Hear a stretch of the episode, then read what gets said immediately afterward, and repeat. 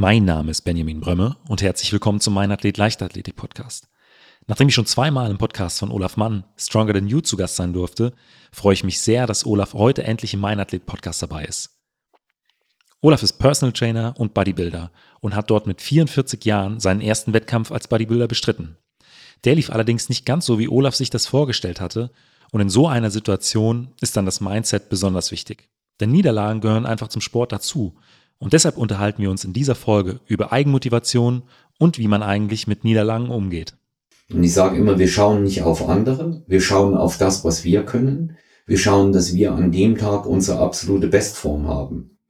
Und ich frage sie dann immer, was sie denken, wann sie diese, diese Bestform erreicht haben, was, was ihr Gefühl ist. Und sagen dann, ja, wenn ich im Spiegel gucke und das schaut dann so aus oder ähm, es schaut anders aus, da sage ich, deine absolute Bestform hast du, wenn du morgens am Wettkampftag auf der Bettkante sitzt und sagst, mehr als das habe ich nicht tun können. Mehr war mir diesmal nicht möglich. Ich habe alles getan, was möglich und nötig war, um bis hierher zu kommen. Und wenn Sie so reingehen, auch mit dieser, mit dieser Vorstellung, mit dieser Vision, haben die an dem Wettkampftag Spaß. Das wird sich auf die Show auswirken, das wird sich auf die Platzierung auswirken und auch darauf, wie man damit zurechtkommt.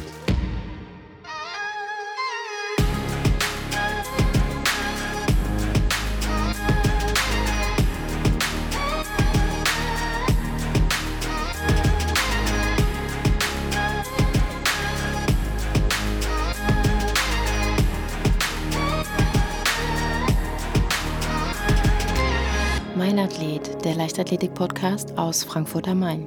Herzlich willkommen, Olaf. Ja, willkommen, Benny. Danke für die Einladung. Ähm, alte Bekannte, du warst ja schon zweimal bei mir.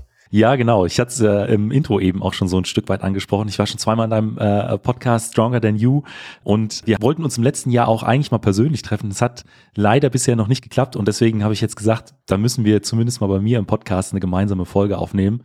Deswegen freut mich sehr, dass das heute klappt hat. Im Intro hatte ich es auch schon angesprochen, du hast einen Podcast und du bist auch Personal Trainer im Bereich des Bodybuilding und auch selbst Bodybuilder im Bereich des Natural Bodybuildings. Wenn du willst, kannst du ja vielleicht einfach mal so ein Stück weit äh, von dir erzählen, wie du zu deinem Sport und auch zu dem Podcast gekommen bist. Hm. Also der Podcast selber ähm, geht mal, ging auf so eine Idee zurück, äh, sowas probieren zu wollen, aber nicht zu wissen, wie macht man das am besten? Ja, also ich war schon äh, länger äh, Podcast-Konsument und habe so diese ganzen tollen Sachen gehört. Joe Rogan, dann mein Athlet von dir war tatsächlich auch immer einer, den ich von Anfang an auf dem Schirm hatte, als aber Leichtathletik-Fan. Ja, also des Sports. Ich bin sowieso so ein 24-7 äh. Da kannst du mir eigentlich auch fast alles vorsetzen. Ich interessiere mich schon da ähm, seit frühester Jugend und ich wollte das selber versuchen. Ich wusste aber nicht wie. Klar waren mir die, die technischen Voraussetzungen und so weiter, die man braucht. Klar, das kann man sich anlesen. Aber ich hatte das große Glück, dass ich in meinem Klientenkreis jemanden habe, der die Pro7 Podcast Factory, ja, man kann sagen, äh, quasi gegründet hat. Das ist also die Podcast-Sparte bei Pro7. Er brachte das aus den USA mit und nachdem ja elf Jahre wir miteinander bekannt waren und er auch schon erhebliche Zeit bei mir als Klient im Training verbracht hat, habe ich ihn dann mal direkt gefragt, was er eigentlich macht. Und dann hat er mir das erzählt. Und da fragte ich so ganz naiv, ja, kann man sich da mal dafür bewerben oder so? Ja. Und da sagt er dann zu mir, nö, weil er hatte so über, über Fitness-Podcasts berichtet, die da auch laufen. Da sagt er, nee, bewerben kannst du dich nicht. Wir machen das einfach, du kannst das. Und so war diese Idee im Februar 2020 geboren. Ja, und dann haben wir losgelegt und äh, sind da die ersten Schritte gegangen. Und ähm, dann war die große Überlegung, wie nennen wir das Ding? Und ähm, dann bin ich darauf zurückgegangen, dass Stronger Than You ja so unser Slogan fürs Wettkampfteam im, im Natural Bodybuilding ist. Und äh, früher hieß es Faster. Da ich jetzt älter bin, bin ich nicht mehr so schnell, aber stärker. Und da sind wir auf diese Idee gekommen zu sagen, ja, wir nennen das Stronger Than You, weil es einfach auch so ein, so ein schneidender Name ist und dann die Abkürzung halt auch gut passt, ja, dieses STY. Und so bin ich selber dazu gekommen und mittlerweile sind wir bei Stronger Than You bei über 170 Folgen angekommen, haben auch noch ein kleines äh, anderes Format nebenbei laufen. Ja, und die, die Geschichte zum, zum Personal Training und Bodybuilder, wie ich schon sagte, immer schon Sport interessiert. Ich habe viele Jahre wettkampfmäßig Kampfsport gemacht, Boxen und Thai Kickboxing, also Muay Thai, aber in einem ganz anderen Beruf gearbeitet und mit Ende 30 wollte ich dem beruflich einfach nochmal eine neue Richtung geben und habe mich als Personal Trainer selbstständig gemacht, die entsprechenden Lizenzen erworben. Da waren wir noch weit ab vom Online-Coaching und von diesem riesen Fitness-Boom, den wir jetzt gerade haben. Der läuft ja so seit 2013, 2014. Und ich war da eher noch als Personal Trainer ein absoluter Exot. Da gab es die Trainer im Studio, wie ich da angefangen habe war natürlich auch in gewisser Weise ein kleiner Vorteil. Und auch zu dieser Zeit bin ich weg von der Kampfsportschiene. Ich trainiere zwar immer noch Boxen, aber eben nicht mehr wettkampfmäßig, weil ich dafür schlicht und ergreifend zu alt bin. Da wird man wirklich irgendwann zu alt und habe dann das Krafttraining, was ich im Kampfsport immer hatte, auch verstärkt und bin in Richtung Bodybuilding-Training gegangen. Also es war eine Vorbildung physisch da, ja. Nur du kannst eben sagen, dass du im Kampfsport recht ähnlich trainierst wie in der Leichtathletik, was die Kraftvariante angeht. Ne? Explosiv, ja. Und ähm, einfach auch auf Basiskraft gar nicht so Muskulatur extrem zu entwickeln. Und habe dann im zarten Alter von 44 meinen ersten Bodybuilding-Wettkampf gemacht. Natural Bodybuilding bei der GNBF. Bin verheerend untergegangen weil ähm, ich gemerkt habe, dass die Physis, die ich da mitbrachte, vielleicht ausreicht, aber nicht, was ich unter Diät verstanden habe. Das konnten die anderen besser. Und so bin ich über die Jahre dran geblieben, weil ich vielleicht in dem Bereich nicht so das Talent und die Genetik habe, aber schon den Willen auch äh, zu zeigen, wie kann man sich verbessern. Ja, und ja, das war mein, das war tatsächlich mein Weg dahin. Du hast im Prinzip jetzt auch schon die Brücke geschlagen zu den Punkten, die wir, über die wir heute sprechen wollen. Ähm, du hast gesagt, du hattest vielleicht jetzt nicht das größte Talent äh, in dem Bereich gehabt, aber du hattest den Willen, sprich das richtige Mindset. Und ich glaube auch aus deinem Erfahrungsschatz als, als Personal Trainer kannst du auch vielen Leichtathleten einiges mitgeben. Du hast jetzt deinen ersten Wettkampf angesprochen und hast gesagt, das war jetzt nicht der äh, größte Erfolg. Wie bist du mit dieser Situation umgegangen? Und auch äh, vielleicht, wie gehst du mit solchen Situationen um, wenn äh, deine, deine Schützlinge vielleicht mal nicht auf der Erfolgsspur sind, sondern einfach in einer, in einer schwierigen Zeit stecken? Hm. Ja, also in, in dem Moment, wo ich auf äh, das erste Mal auf der Wettkampfbühne im Bodybuilding war, war ich, ich habe zwar da gekämpft, aber ähm, hinterher war, war es mir einfach nur peinlich, die Form, die ich gebracht habe. Ja, das war's. Das ist so ein Ding, das kennst du vielleicht auch, Benny. Du absolvierst einen schlechten Lauf und denkst, das kannst du jetzt nicht stehen lassen, sowas. Das geht nicht. Das muss ja. besser gehen. Ja. Das war mal das jetzt für mich selbst. Das war jetzt das mal für mich selbst und daraus habe ich Kraft geschöpft und ich wusste auch, dass ich das besser kann. Also ob Genetik oder Talent für diesen Sport oder für einen anderen vorhanden sind, das ist für eigentlich zweitrangig. Aber Disziplin und Arbeitsethos kann man immer mitbringen und sehr viel erreichen. Das zählt am Ende des Tages. Und so ist es eigentlich auch im Personal Training. Und wenn ich, wenn ich mir, ich habe ja auch Wettkampfathleten in der Betreuung, nicht nur aus dem Bodybuilding-Bereich, sondern auch aus anderen Sporten. Betreuen Eishockeyspieler, Fußballer, also alles Profis auch. Und das, was ich zu denen auch immer sage, wenn sie, wenn sie schwere, harte Phasen haben und sie fragen mich dann, ist ganz interessant, man glaubt das nicht, dass bei denen das auch tatsächlich vorkommt. Aber sie fragen mich dann, was machst du eigentlich, wenn du mal nicht so motiviert bist. Und da sage ich ganz oft zu denen, Benny, die Antwort wird dir jetzt nicht gefallen, aber das Problem kenne ich bei mir selber nicht. Das ist aber etwas, was sie nicht hören wollen. Ja, jeder möchte ja gern so ein Brevier haben, eine Formel, mit der er immer ja. Motivation zaubert. Aber das, das ist eben in einem drin und es macht nichts Besonderes, das glaube ich nicht. Aber es ist entweder in einem drin oder eben nicht. Auch sehr, sehr gute Leute haben mal Motivationsprobleme. Was ich ihnen aber sage, denk immer daran, wenn dir die Motivation fehlt, helfen dir Struktur und Disziplin. Weil dein Ziel hast du ja trotzdem vor Augen. Und ähm, ich habe es da mit diesem Satz von der Susanne äh, Krieger-Langner, die hat mal gesagt, Disziplin ist ein entscheidendes Überlebensinstrument. Ja, also das ist auch, wenn man weitermacht, obwohl es weh tut.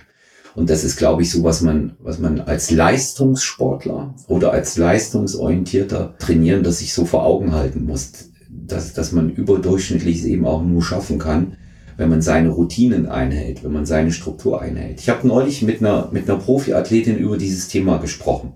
Und sie hat zu mir gesagt, eine sehr junge Athletin, eine sehr gute und sagt, sie ist sehr, also wirklich sehr gut und sagte, ja, sie versteht das nicht, dass auch viele, die bei ihr im Coaching sind, nicht dieses Mindset übernehmen. Und das sage ich, das kann man einfach nicht voraussetzen, diese, diese Dinge, dass das so intrinsisch da ist. Das erwirbt man sich ja auch über die Jahre. Und erwerben kann man sich solche Sachen nur, indem man auch die entsprechenden Niederlagen einsteckt.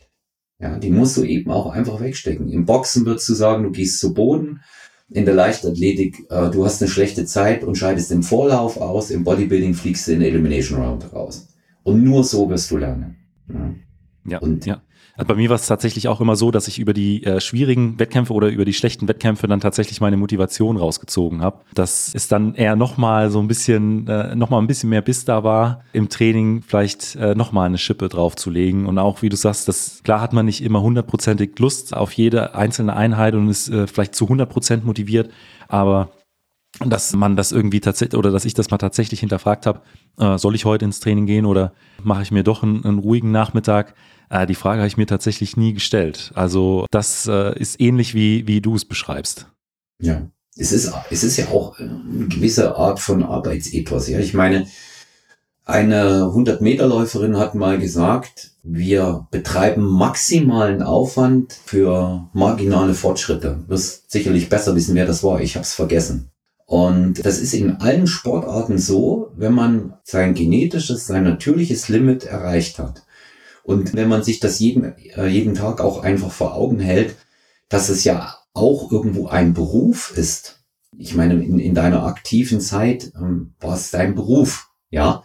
Und so muss man da eben auch rangehen. Man muss auch einfach seinen Job erledigen. Darum geht es dabei. Das klingt sehr lapidar, aber so sehe ich das. Also ich kann mich jetzt nicht hinstellen und äh, kann bei Instagram ein riesen Ding abziehen, wie toll ich bin, zum Beispiel, wie es in Social Media häufig der Fall ist und lass aber den notwendigen Arbeitsethos dahinter vermissen. Das funktioniert einfach nicht. Ja.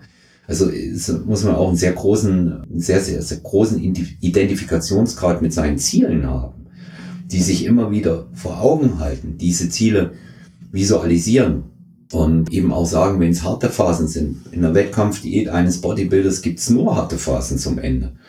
Fragen mich auch die Athleten oft, wie machst du es? Wie, wie gehst du vor? Ich stelle mir immer vor, wie ist es auf der Bühne? Wie werde ich aussehen? Ja, wie ist das mit den anderen? Ich stelle mir immer wieder vor, wie ist das, äh, ich gehe rauf und krieg den Applaus. Und wie ist es für einen Leichtathleten, der in ein Stadion geht? In ein, in ein voll besetztes Stadion, ja, wo Leichtathletik-Tradition gelebt wird. Stell dir vor, der Zehnkämpfer geht nach Götzes, ja, und ist sich der Tatsache vollkommen bewusst, dass er einen schlechten Tag hat. Aber er weiß, wo er da ist, weil das die Quali für den nächsten Wettkampf sein wird. Da wird er sich dann deutlich mehr reinhängen. Ja, und die, ja. diese, diese Dinge, die um einen rundherum passieren, so motivierende Faktoren. Wo bin ich? Für was mache ich das? Wer ist dabei? Wer glaubt an mich? Wer fördert mich? Dass ich auf solche Dinge auch immer wieder zurückdenke und mir dessen bewusst werde. Das ist auch ein großer Teil der Motivation. Nicht nur das eigene dabei sehen, ja. Gibt ja viele Leute, die uns unterstützen. War bei dir sicherlich nicht anders, Benny, oder in deiner aktiven Zeit, die, die Menschen, die an dich geglaubt haben, deine Eltern, deine Frau. Ja. Ja, ja. Wobei es bei mir tatsächlich so war, die meiste Motivation habe ich aus Wettkämpfen oder ähm, ja, die kamen aus mir selbst heraus. Ähm, die Unterstützung von außen, die war natürlich super wichtig, damit die Rahmenbedingungen einfach passen. Weil ich sag mal, wenn man jetzt bis zu äh, 13, 14 Mal in der Woche trainiert, nebenbei noch in einer Sportfördergruppe bei der Polizei, äh, zumindest in Teilzeit äh, ein Studium macht, ist der Tag schon vollgepackt. Und da mussten ja meine Familie, meine Freunde und auch insbesondere meine Frau sehr, sehr viel äh, immer zurückstecken und auch Rücksicht auf mich nehmen. Und diese Art der Unterstützung, die war halt super wichtig für mich. Also diese, die Motivation brauchte ich tatsächlich gar nicht so von außen, dass dann jemand sagte, komm, hier, heute gibt noch mal alles im Training, das war für mich jetzt tatsächlich gar nicht so relevant, aber wenn es allein schon darum ging, ja, die Essenszeiten einzuhalten. Also ich sag mal, Mittagessen spätestens halb zwölf, zwölf, weil um 14 Uhr die nächste Einheit ist und mit vollem Magen dann trainieren hat halt nicht funktioniert. Und wenn man dann so äh, in festen Strukturen ist, macht's für macht es das für das Umfeld äh, nicht einfach. Aber natürlich auch äh, vom, vom Mentalen her ist das äh, auch für mich auch ein wichtiger Faktor gewesen. Ja. Also ich, wenn, wenn die, wenn die, bei mir war es auch immer so, wenn mich Leute so unterstützt haben, also das, das unterstützende Umfeld, wie du es jetzt auch beschrieben hast, die wollte ich halt einfach auch nicht enttäuschen. Das war ein großer, großer Motivationsfaktor. Ja, die, die, das Anfeuern, ähm, das ist auch was, was ich gar nicht brauche und nicht so mag. Ne? Also so diese Geschichten ja. ähm, beim Training angebrüllt zu werden für die letzte Wiederholung im Bankdrücken oder beim Kreuzheben, das ist jetzt eher nicht so meins. So Thema Bootcamp. Ne? Für mich war, war das war das eben auch einfach so, dass ich gesehen habe, Mensch, wie die Leute, die leiden ja auch oft mit, ne, für Wettkämpfe. Das war ja. früher schon beim Boxen oder so. Habe ich das schon erlebt, ne, dass sie, dass sie davor dabei auch äh, un, unglaublich äh, mit Hingabe und Leidenschaft dabei sind. Und die wollte ich natürlich auch nicht enttäuschen. Und ich äh, glaube, natürlich tut man es für sich, aber wenn man das auch ein äh, kleines Stück im Auge behält, was andere tun und man die natürlich auch mit dem eigenen äh, Erfolg, ich, keine keine Formulierung vielleicht auch ein, ein wenig entschädigt für den Aufwand, den sie mitbetreiben, ist das eine, eine sehr, sehr schöne Sache. Aber ich denke, der Dreh- und Angelpunkt an dem Ganzen ist wirklich, dass ich aus Niederlagen lerne. Das ist ein, eine weit verbreitete Floske mitunter, aber richtig verstehen kann man sie erst, wenn man eine Schwere erlitten hat. Ja. Und dann ja. wirklich mit der erworbenen Resilienz aufsteht und geht. Ja, also ich meine, eine schwere Niederlage ist zum Beispiel, du bist gut vorbereitet, egal welche Sportart es ist, Benny, und du gehst los und willst an dem Tag dein Bestes geben, ja, ob das der 100-Meter-Lauf ist, der Boxkampf oder irgendetwas anderes, aber andere sind einfach besser. Der Tag passt nicht, andere sind einfach besser und gewinnen. Und das ist schwer, das ist hart, ja, mit Bestform anzutreten und zu verlieren. Ja, ja. Aber wie bereitest du deine Athletinnen und Athleten so ein Stück weit vielleicht auch auf diese Situation vor? Oder wenn sie in so solchen Situationen waren, wie, wie kannst du da als, als Personal Trainer ein Stück weit sie mit unterstützen? Weil ich könnte mir vorstellen, dass das dieses Thema äh, auch ein großer Teil einfach deiner Arbeit ist. Ja, Mindset macht das meiste aus, weil ich sage immer Trainingspläne, auch wenn sie gut durchdacht sind oder Ernährungspläne, die sind ja relativ äh, mit Routine auch relativ zügig erstellt. Das ist das Arbeiten in im Training mit der Motivation und drumherum. Da hast du vollkommen recht. Also äh, auf eine Niederlage jemanden vorbereiten ist sehr schwierig. Das ist auch etwas, was ich eigentlich gar nicht vordergründig mache, sondern ich sage immer, bei Bodybuilding nimmt da eine besondere spezifische Situation her, da es ja ein Schönheitswettbewerb ist. Ja, so würde ich es mal bezeichnen. Also Leichtathletik, Höhe, Zeit, Weite, ja, also es ist ein eindeutiges Ergebnis. Punkte, bei dem ja, wer gewinnt ja. bei euch. Das gibt es bei uns nicht. Es ist von der Jury abhängig und ähm, die wird bei allen objektiven Bewertungskriterien immer subjektiv am Ende des Tages urteilen. So, so gut sie eben können. Und da muss man auch sagen, damit muss man leben, wenn man sich äh, dieser Sportart verschreibt. Das ist was anderes als im Boxen der K.O. oder die, die Punktniederlage. Ja, das ist eindeutig. Das ist eindeutig. Ja. ja da gibt's nichts. Und da sage ich auch immer zu meinen Athletinnen und Athleten, wir wollen bis ins Finale kommen und dann schauen wir weiter, weil wir wissen nicht, was passiert. Und das inkludiert eben schon auch, dass es theoretisch da zu Ende sein kann, auch wenn wir mit Bestform hingehen.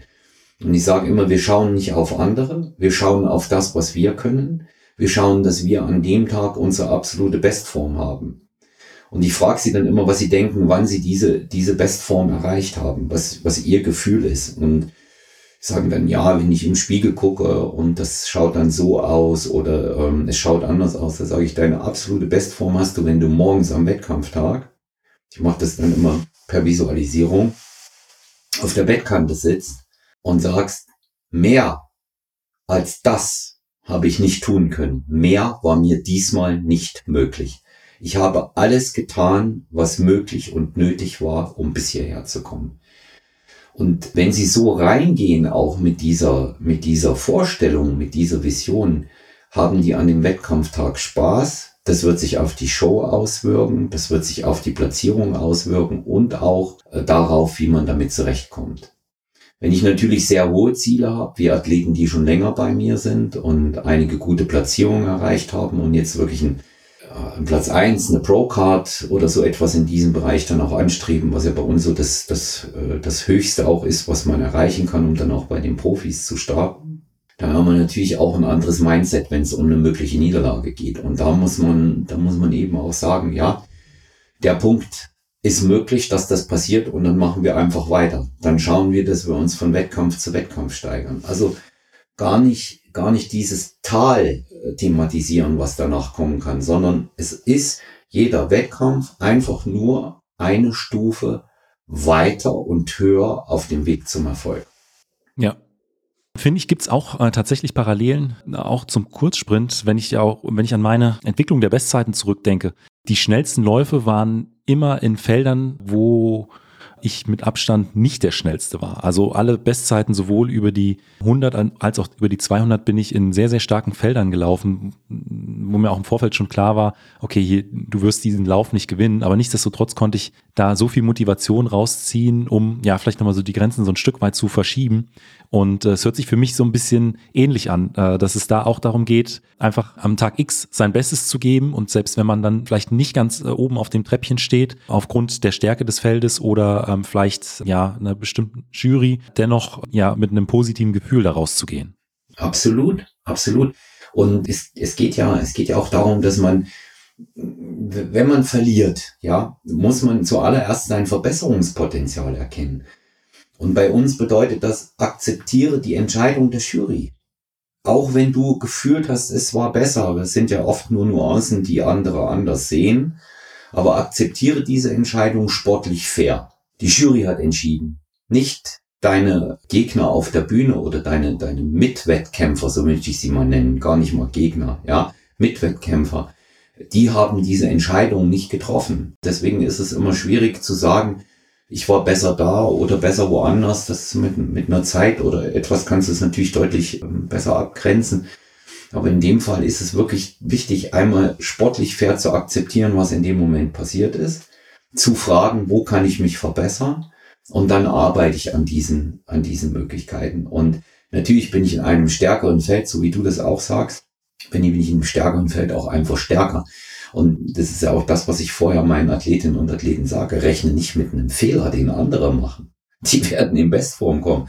Deswegen schau die dir gar nicht vorher an. Ja.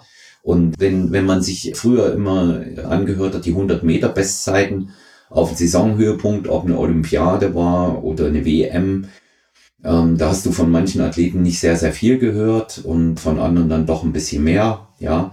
Und äh, dann war es im Endeffekt im Endlauf der Olympischen Spiele oder der Weltmeisterschaft eine ganz andere Geschichte. Ja. Und deswegen kann man nicht davon ausgehen, wie einer am 31.03. Äh, eventuell aussieht oder trainiert. Ne? Entscheidend ist dann, was am Wettkampftag auch wirklich ist. Und da ist es wichtig, seine, vor allen Dingen seine Nerven im Griff zu haben. Das zählt. Mit dem notwendigen Selbstbewusstsein reinzugehen. Ich habe gut trainiert. Ich habe mein allerbestes gegeben. Mehr kann ich nicht tun. Wie ich es vorhin auch gesagt habe, dieses visualisierte auf der Bettkante sitzen. Und dann, dann wird der Tag auch gut und erfolgreich für mich verlaufen. Positiv bleiben.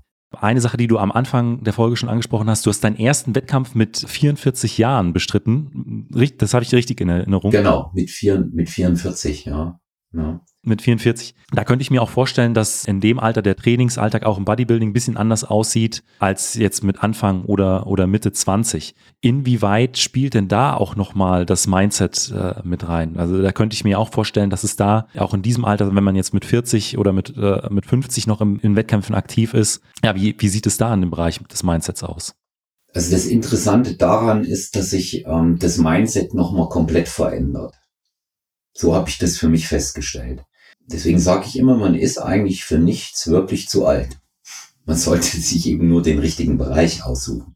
Bodybuilding gibt's ja diese Mastersklassen. Ich trete ja nun nicht, könnte ich machen, aber ich trete nun nicht gegen halb so alte Athleten an. Mit denen kann ich mich nicht messen. Das ist einfach, liegt in der Natur der Sache. Ja, Im wahrsten Sinne des Wortes. Wenn ich jetzt heute gucke, im letzten Jahr mit knapp 53 hatte ich meinen letzten Wettkampf bei der Deutschen Meisterschaft der GNBF. Und da war ich einfach so in mir ruhend und ausgeglichen, weil mir auch so vom Erfahrungswert und von allem anderen sehr bewusst war, a, dass ich das nur für mich tue, nicht für andere und b, dass das an dem, an dem Tag X von so vielen Faktoren abhängt, die ich nicht beeinflussen kann, dass es eigentlich meine Hauptaufgabe ist, meine Bestform zu bringen ich war da interessanterweise komplett ausbalanciert, völlig unaufgeregt, auch am Wettkampftag. Und du gehst einfach auch mit schwierigen Situationen viel ruhiger und viel entspannter um. Es, es macht mir manchmal schon ein bisschen Angst. Hm? Benny, wie ruhig? Ja, weil ich dann immer denke, ja, er hätte sich jetzt aber vor fünf Jahren noch mehr drüber aufgeregt. Gar nicht, ja. Irgendwie kennst du ja auch schon fast alles, was kommen kann, so im Wettkampfbereich. Und ähm, bist in der Lage, dich damit auch sachlich und, und sehr analytisch auseinanderzusetzen. Du erlebst keine großen Überraschungen mehr. Und somit kannst du dich viel mehr auf das konzentrieren, nämlich was wichtig ist. Ja, im Gegensatz dazu stehen natürlich diese Dinge, die auch wiederum aus einem Lernprozess und der körperlichen Veränderung im Alter dann auch äh, resultieren. Viele Sachen sind nicht mehr so einfach. Ja, eine Diät ist nicht mehr so einfach, wenn man älter wird, weil der Metabolismus natürlich nicht so läuft und auch Training ist natürlich logischerweise mit Anfang Mitte 50 nicht dasselbe, wie es das mit Mitte 20 oder 30 sein kann. Und dementsprechend muss man das anpassen. Man muss die notwendigen individuellen Anpassungen vornehmen und erkennen, was passt da auch zu mir. Das ist, da muss man oft sein Ego zurückstellen. Ja, das ist auch so eine so eine Geschichte. Was habe ich dort für eine für eine Einstellung zu dem Thema? Ja, dass es wirklich darum geht, auch das zu tun, was machbar ist und und was mir von der Physis her nicht schadet. Und das hat sich das hat sich nochmal komplett gedreht. Aber ich kann da mit so einer Ruhe rangehen, die ich natürlich dann auf meine Athleten wieder projizieren kann. Und das macht natürlich das Arbeiten mit sich selber wesentlich einfacher, als es noch davor der Fall war. Also so Erfahrung, Balance, das spielt schon eine große Rolle. Und was das ganz besonders Schöne ist, Benny, du kannst, man kann, wenn man älter wird, so einen Wettkampf viel anders genießen. Inwiefern? Naja, so hat zum Beispiel, wenn ich ans letzte Jahr denke, ähm, ich habe mich da auch äh, logischerweise bei allen Wettkämpfen rundherum immer ein bisschen Hektik wirst aufgerufen zur Bühne und ich bin da mit einer äh, Wahnsinnsruhe noch äh, zu dem Mann da gegangen, der die Farbe nochmal auffrischt. Ja, es wurde diese Wettkampffarbe plus Finish aufgetragen, habe dann geschaut, dass die wirklich in Ordnung ist. Und ähm, mein Betreuer vor Ort hat immer gesagt, du musst dich jetzt beeilen. Und ich gesagt, ach, ich beeile mich jetzt gar nicht. Ich mache jetzt ganz langsam, bin auch wirklich ganz ruhig. Ich wollte das für mich auch zelebrieren, ja, weil es mein letzter Wettkampf auch war ganz ruhig und ganz besonders langsam auch hinter die Bühne, weil ich das nochmal schön genießen wollte, meine Wettkampfkollegen gesehen habe. Und das ist immer eine ganz tolle, sehr familiäre, sehr freundschaftliche Atmosphäre bei uns. Und es war dann schön, dahinter zu kommen. Und ja, es ist, das habe ich von der ersten bis zur letzten Minute genießen können. Und das beste Feedback, was ich nach meinem Bühnenauftritt bekommen habe, war, also für mich das Beste, man hat richtig gesehen, wie du Spaß hattest. Ich finde es äh, krass, weil mich das äh, fast eins zu eins an meine Folge mit dem Zehnkämpfer Thomas Stevens aus äh, Anfang des Jahres äh, erinnert. Thomas hat im letzten Jahr den Altersklassen-Weltrekord im Zehnkampf in der Klasse M55 erreicht. Und ähm, da gibt es so viele Überschneidungen zu deinen Erfahrungen. Äh, sprich, äh, das, die, Gemein die Gemeinschaft ist eine ganz andere in dieser Altersklasse. Die ruhige Art, wie man vielleicht in so einem Wettkampf oder auch im Training dann an die Sachen rangeht, dass man insgesamt vielleicht ein bisschen entspannter ist und äh, vielleicht auch ein bisschen analytischer sowohl im Training als auch im, auch im Wettkampf ist, weil man eben weiß, okay, die Trainingsumfänge äh, wie vor äh, vielleicht 20 oder 25 Jahren sind de facto nicht mehr umzusetzen und ich muss vielleicht auch noch mal ein Stück weit mehr mit, äh, mit Köpfchen hier arbeiten. Deswegen finde ich es unglaublich spannend, dass die Beschreibung ja fast eins zu eins mit deiner deckt, obwohl die äh, Sportarten ja doch äh, recht unterschiedliche sind. Hm. Ja, ich, ich denke, dass sich, dass sich das nicht nur durch den Sport so durchzieht. Ja, das, das hast du eigentlich in allen Bereichen. Klar macht das Alter einen ruhiger und sollte es zumindest. Und du gewinnst auf viele Dinge eine ganz, ganz andere Sicht, eine viel, ähm, viel angenehmere. Ähm, man, man mag das fast nicht sagen, aber selbst wenn du da verlierst, trifft dich so eine Niederlage nicht so hart, sie trifft dich anders, ja. Du schöpfst dann in so einem Bereich eine, eine ganz andere Motivation, dass du dir sagst, ah, du erkennst genau, was du hättest besser machen können. Ist auch so. Das ist ja auch ein Reifeprozess, ja, eine Lernkurve, die du dir erwirbst. Die erwirbt man sich ja nicht nur im Training oder in der Ernährung mit dem Wissen dabei, sondern die Lernkurve, die schlägt sich ja auch immer auf meine mentale Verfassung nieder, dort insbesondere. Ja. Also zu wissen einfach auch, was man tun muss, was man auch besser lässt und natürlich auch, wie man, wie man da am besten durchgeht. Und was noch positiv ist, ich hatte das auch diese Folge mit dem Zehnkämpfer gehört, bist insgesamt ein bisschen lockerer so mit den ganzen äh, Sachen, die da, die drumherum gemacht werden müssen. Die fallen dir auch nicht mehr so schwer, weil du sie als so eine eingeschliffene Routine und Struktur kennst, ja, dass sie dich eigentlich nur beflügeln. Ähm, wir haben uns ja am Anfang schon äh, ein Stück weit auch über deinen Podcast unterhalten. Hättest du vielleicht für meine Hörer die ein oder andere Folge, die äh, du ihnen ans Herz legen könntest? Äh, du hast es schon angesprochen, über 170 Folgen mittlerweile. Ich weiß, dass du auch noch ein Nebenprojekt neben dem Stronger Than You Podcast jetzt auch gestartet hast. Also vielleicht hast du so zwei, drei Folgen, die man sich unbedingt mal anhören sollte. Hm. Also die habe ich tatsächlich. Also die eine der wichtigsten Folgen, die ich habe, da will ich auch gleich mal die die Episodennummer äh, mit raussuchen ähm, wenn es um dieses Thema Mindset geht und wie gehe ich mit Niederlagen um. Das ist die Folge Nummer 163. Also das ist eine von den jetzt jüngeren Folgen.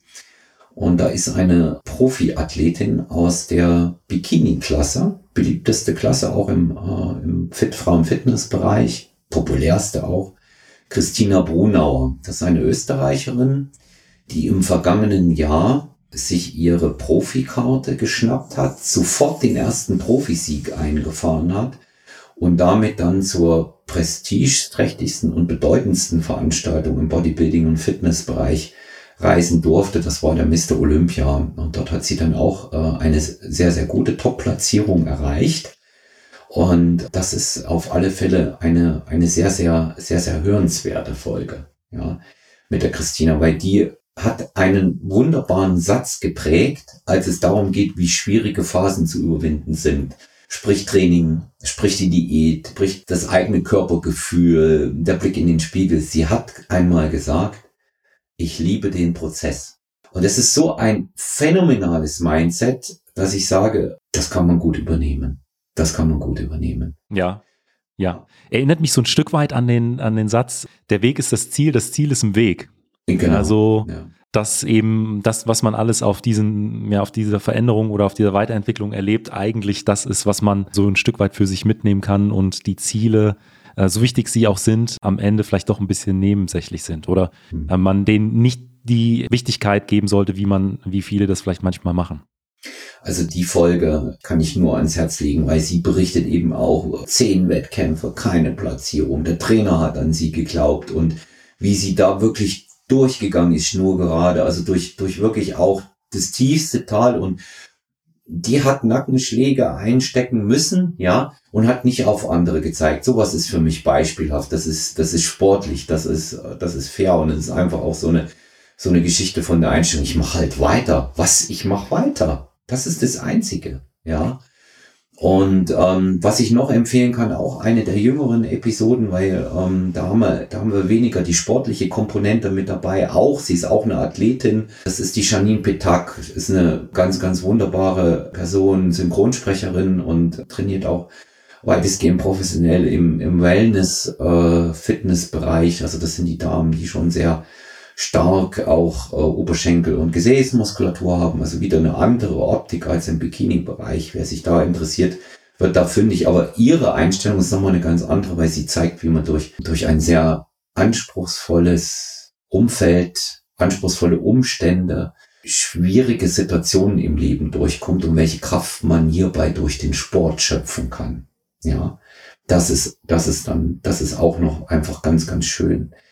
Dann Folge 153, das ist eine meiner Lieblingsfolgen aktuell. Das ist die, da war ähm, erneut äh, Mark Maslow, Fitness mit Mark, der das Buch Looking Good Neck geschrieben hat. Und ja, wir, wir beide wissen ja, er ist ja einer der ältesten oder ich überhaupt auch so einer der bekannten, ist glaube ich so einer der bekanntesten deutschen Podcaster. Genau. Und da reden wir ausschließlich über Mindset. Ja. Und ich habe noch eine vierte, die ich empfehlen möchte. Also Mark ist 153. Und dann habe ich noch eine vierte Folge, die ich empfehlen möchte, weil das ist ein, auch ein ganz, ganz, ganz besonderer Mensch. Das ist, ähm, da haben wir mehrere Episoden, mehrere kürzere Episoden gemacht. Ähm, das ist Johanna Prinz. Das ist eine, eine Athletin, eine Klientin von mir. Und sie berichtet über ihre mentale Veränderung, als sie sich über den Sport aus einer schweren Essstörung herausgekämpft hat auf die Wettkampfbühne. Das ist sowas von hörenswert, auch so beeindruckend wie eine sehr junge Frau über eine Nahtoderfahrung durch diese schwere Erkrankung berichtet, genau zwei, und wie sie diesen Weg da durchgegangen ist und wie sie, was sie sich für ein Mindset zugelegt hat, was sie da, was sie da gemacht hat. Und äh, ja, dies, das ist auf alle, auf alle Fälle hörenswert. Aber wir haben halt auch sehr, sehr viele diese Folgen bei uns. Aber das waren die, die ich mal exemplarisch genannt habe. Mit Johanna ist es äh, Episode 110 und 118. 110 und 118, weil da berichtet sie, sind jeweils kürzere Folgen und, und die sind sehr hörenswert. Ja. Du siehst, ich bin da immer noch ganz Werd berührt, wenn ich davon spreche. Ne? Ja, ja. Ich werde alle Folgen auch in die, in die Shownotes äh, von unserer Folge reinpacken. Äh, Ja. Es lohnt sich definitiv, äh, sich, die, sich die Folgen anzuhören.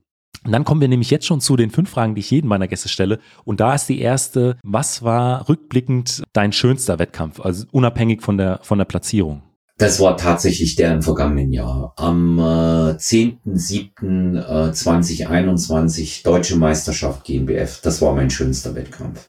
Ja, da hat alles gepasst. Einfach Das aus war, den Gründen, die du eben schon beschrieben hast. Ja, hat alles gepasst. Ich, ich war an dem Tag so glücklich, das äh, kann man kaum beschreiben. Ja, also war schön. Also die Platzierung hat gestimmt. Das äh, war noch äh, das, das positive Beiwerk. Aber ich mochte meinen Auftritt selber. Das Feedback war überwältigend. Weißt du, wenn du wenn du hörst, du hast gekämpft und du, ähm, du hast Spaß gehabt, das ist ja das ist ja viel viel schöner als äh, jedes andere Kompliment. Ja. Das war der tollste, ja. Und auf der anderen Seite, was war vielleicht so der schwierigste Wettkampf oder vielleicht auch die, die größte Niederlage, an der du eine Weile zu knabbern hattest? Das war 2019, das war der Wettkampf davor. Dazwischen waren ja dann keine Corona bedingt und da war ich mit damals Bestform auf die Bühne zur internationalen deutschen Meisterschaft in Oldenburg gekommen und bin leider nur Fünfter geworden. Und das ist so, das war so der Punkt. Klar habe ich das sportlich für akzeptiert, aber da habe ich die Welt nicht verstanden. Das hat mich, das hat mich durchgeschüttelt und mich nochmal motiviert, härter zu arbeiten. Ja, wirklich nochmal. Ja, weil ich gedacht habe, wenn das jetzt nicht reicht, dann musst du noch besser sein. Dann musst du noch besser sein. Und das kannst du.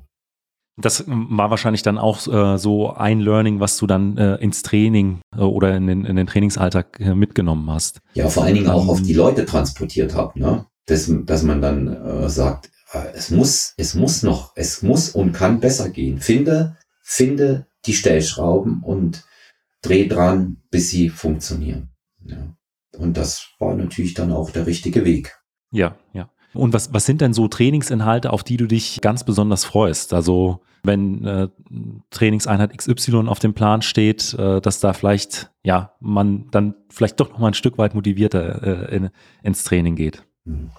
Also ich bin immer ganz besonders motiviert am Beintag. Ja, also jeder, der mal Krafttraining oder Powerlifting oder Bodybuilding gemacht hat, weiß, der Beintag, wenn man ihn ernst genug nimmt, ist der härteste der Woche. Und ich bin deshalb immer motiviert am Beintag. Kannst du dich erinnern, die Lea Peters, die wir da mal gemeinsam hatten, die hat auch gesagt, wenn sie Kniebeuge machen muss, hat sie Angst davor. Ja?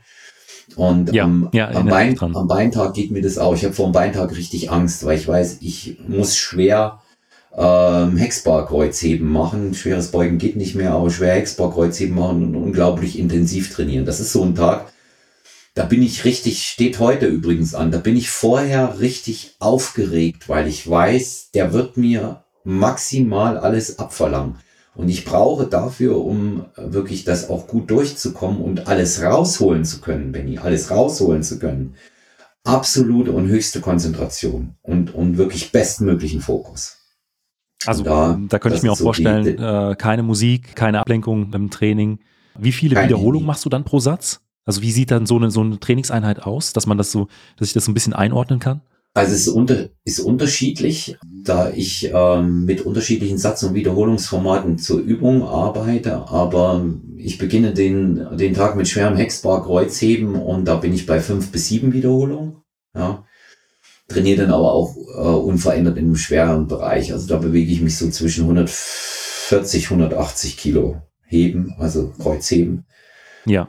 Und ähm, dann sind so äh, diese, äh, die genauso wehtun, das weißt du auch, dieses, ich nenne sie immer elendlang Sätze, ja, 15, 20 Wiederholungen in der Beinpresse, wo du einfach auch andere Fasern aktivierst. Da ist es nicht das Schwere, sondern da ist es dieses Brennen, was du überwinden musst, ähnlich wie im Beinstrecker. Ja. Ja, bei diesen äh, Leg Extensions. Und ähm, das ist schon schwer. Und was mir noch gehörig Respekt einjagt, das ist diese Übung Hyper Extensions mit der Langhantel. Also, weil da ist der Bewegungsumfang so kurz, aber das Gewicht so schwer, was du vorm Oberkörper hast. Da brauchst du so eine Konzentration auch nicht ständig vorn über zu kippen. Und da, da bewege ich mich so immer zwölf und bin echt froh, wenn ich sie geschafft habe. Also dagegen sind so die anderen Übungen eher immer, ich, ich komme gut durch. Ja. Da ist vom Satz- und Wiederholungsformat vier Sätze, fünf bis sieben Wiederholungen bis hin zu 20 alles mit dabei an dem Tag, um wirklich auch jeden Bereich hier zu aktivieren. Und auf der anderen Seite, was sind so Trainingsinhalte, von denen du weißt, ja, die sind wichtig, äh, aber ich, wenn sie nicht so effektiv wären, dann würde ich, würde ich jetzt darauf verzichten. Gibt's keine. Gibt's keine. Ist so. Ja, also bei alles, was ich in die, in die Pläne äh, der Klienten oder bei mir integriere, halte ich in dem Moment für wichtig und sinnvoll. Und deswegen wird's ausgeführt. Da, da mache ich mir auch gar keine Gedanken darüber. Weißt du, wenn ich mir einen Trainingsplan okay. erstelle, geht's bei mir auch nicht danach, ob der mir gefällt oder nicht, sondern dass die notwendigen Anpassungen ja. vorgenommen werden. Ja. Das macht, ich, ich sage immer so, so durch, durch Kampf zum Spaß. Sich reinkämpfen in den Plan und Spaß dann dabei haben. Aber da, da ist wieder der Punkt, den wir ähm, eingangs schon hatten. Ich, ich habe einfach Bock aufs Training, weißt du? Ich gehe da hin und hab Bock drauf. Ja, und da, da denkst du über sowas nicht nach, weißt du selber, wenn du losläufst. Du hast grad, du hast Lust und dann machst du. Ja. Ja, bei mir gab es da so ein, zwei Übungen, ähm, äh, Mobilisationsübungen, Stabilisationsübungen im Sand, Fußstabi im Sand nenne ich da immer. Da wusste ich, okay, die sind wichtig für die Verletzungsprophylaxe, äh, einfach für die Kräftigung des Fußgewölbes, aber ähm, das war sowas, dass, wenn ich nicht gewusst hätte, dass es so äh, wichtig ist, ähm, hätte ich drauf verzichten können. Aber mhm. äh, umso schöner ist es, wenn du sagst, bei dir gibt es überhaupt nichts, was äh, irgendwie in diese Richtung geht. Nee, kann, gibt's tatsächlich nicht. Es steht auf dem Plan und dann wird's gemacht. Und da denke ich auch gar nicht drüber nach. Ja, ist tatsächlich so. Dann kommen wir jetzt zur letzten Frage und die ist immer, ähm, was würdest du jüngeren Athleten oder vielleicht auch deinem jüngeren Ich mit auf den Weg geben wollen? Ich würde sagen, immer Konstanz vor Übertreibung. Es ist leicht zu sagen, ich trainiere fünf, sechs Mal in der Woche, das drei Wochen zu machen und nicht durchzuhalten. Es ist aber viel besser zu sagen, ich mache meine vier Trainingseinheiten und die ziehe ich konstant durch. Das zweite, was ich immer jedem sehr, sehr gerne sage, kontrolliere dich selbst. Kommt nicht von mir, hat Sokrates gesagt. Kontrolliere dich selbst. Und das jeden Tag.